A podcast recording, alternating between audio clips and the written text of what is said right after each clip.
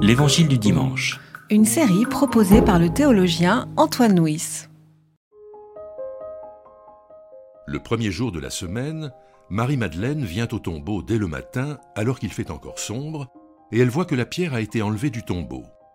Elle court trouver Simon-Pierre et l'autre disciple, celui que Jésus aimait, et elle leur dit On a enlevé le Seigneur du tombeau, et nous ne savons pas où on l'a mis.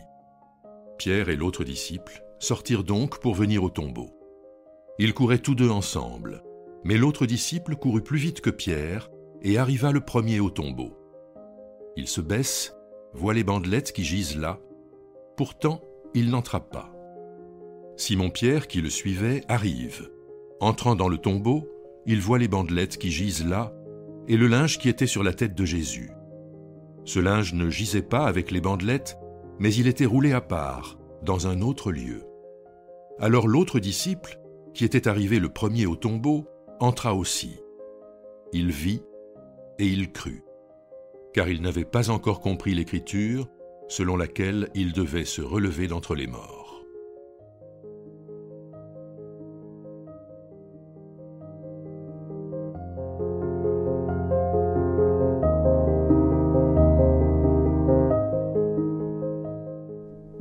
Passage précédent, nous sommes au moment de la Passion, et la Passion se termine par les amis de Jésus qui se dépêchent de l'ensevelir avant que euh, soleil ne se couche avant que ne commence le moment du sabbat. Le jour qui suit, c'est le sabbat. Le sabbat, il ne se passe rien. Et là, nous sommes donc euh, au matin du troisième jour, et le texte précise que c'est donc le, le, premier jour de la semaine. C'est le premier jour de la semaine, mais c'est aussi le premier jour d'une histoire nouvelle. La première personne à être témoin du tombeau vide est Marie-Madeleine. Alors Marie-Madeleine, les quatre évangiles sont d'accord pour dire que elle était à la croix, elle a été la premier témoin de, du tombeau vide. De Marie-Madeleine, la tradition en a fait une ancienne prostituée, euh, en général parce qu'on l'assimile avec la femme qui, dans l'évangile de Luc, a la femme de mauvaise vie, qui a euh, arrosé les pieds de Jésus de ses larmes et qui les a essuyés de ses cheveux, mais rien n'indique cette, cette proximité-là. La seule chose dont nous dit l'Évangile à propos de Marie-Madeleine est qu'elle a été délivrée de cet démon. C'est-à-dire qu'elle a vécu elle-même une première résurrection dans, dans son histoire. Elle a suivi Jésus, et parce qu'elle a vécu une première résurrection, une première libération, une première parole de vie, alors peut-être est-ce pour cela qu'elle est la première témoin du tombeau vide.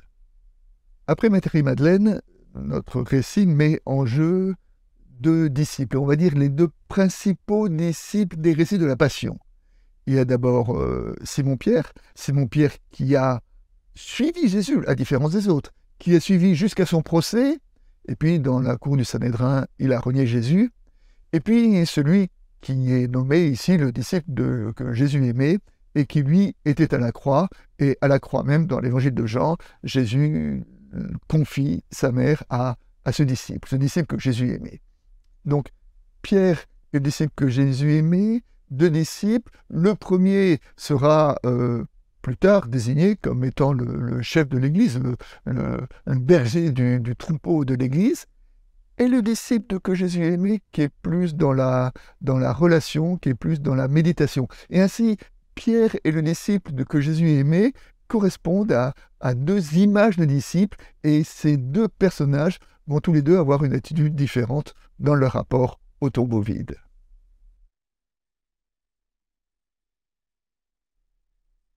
Lorsque Marie-Madeleine arrive au tombeau et qu'elle s'aperçoit qu'il est vide, sa première pensée est de croire que le corps a été euh, enlevé. Hein. La fin du texte nous dit que il n'avait pas encore compris les Écritures selon laquelle le Christ devait être relevé d'entre les morts. Donc ne pouvant imaginer, penser cela, eh ben, il ne reste que l'hypothèse de, l'enlèvement.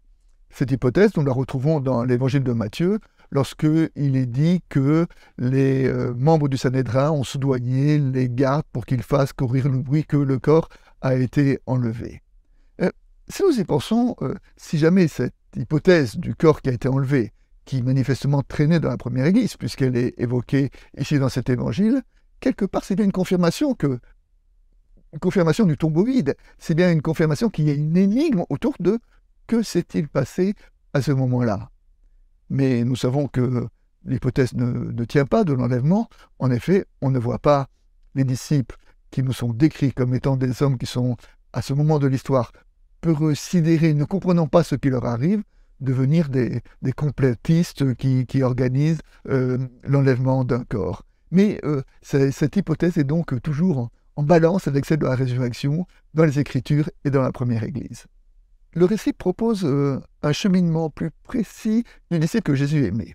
On nous dit d'abord qu'il arrive, qu'il voit, mais qu'il n'entre pas. Il arrête, il médite. Et puis c'est uniquement lorsque Pierre est entré que, à ce moment-là, lui aussi entre. Et là, le texte nous dit, il vit et il crut.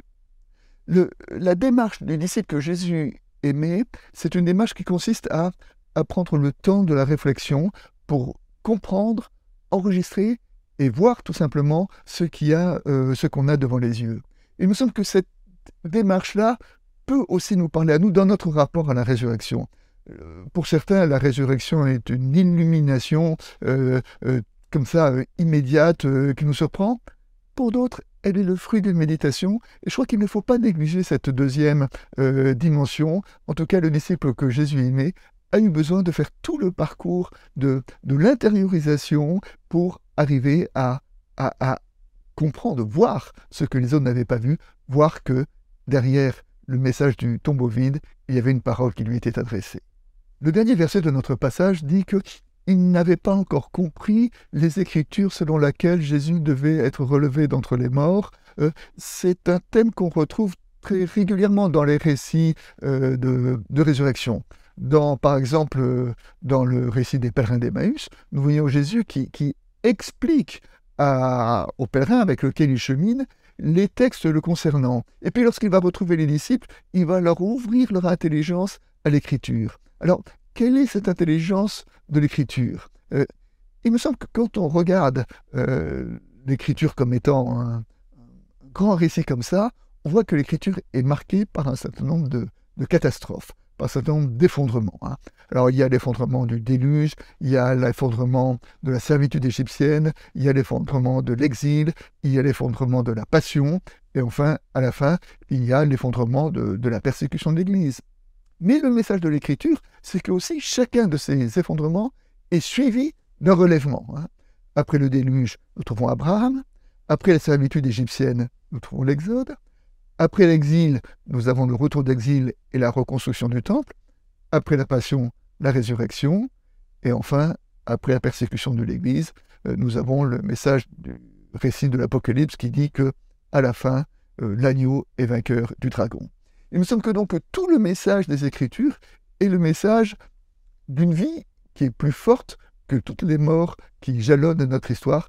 Et c'est bien ce message-là qui est euh, résumé, récapitulé, inscrit dans le récit de la résurrection, et c'est ce message-là que nous devons entendre aujourd'hui dans la méditation de ce récit.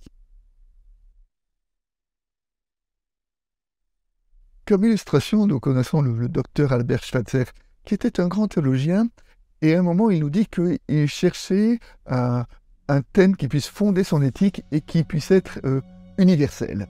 Il raconte que c'est un jour, c'est en allant, donc en remontant le fleuve qui conduisait à Lambaréné, et tout à coup il voit un, troupeau d'hippopotames.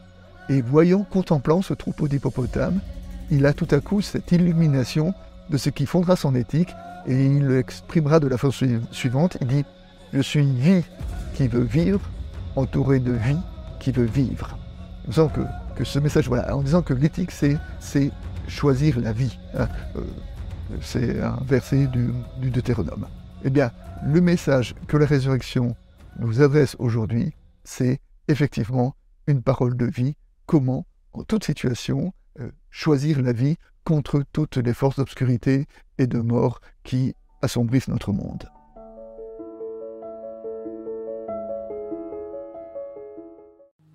C'était l'Évangile du dimanche. Une série de regards protestants enregistré par Antoine Nuis. Voix off, Dominique Fano-Renaudin.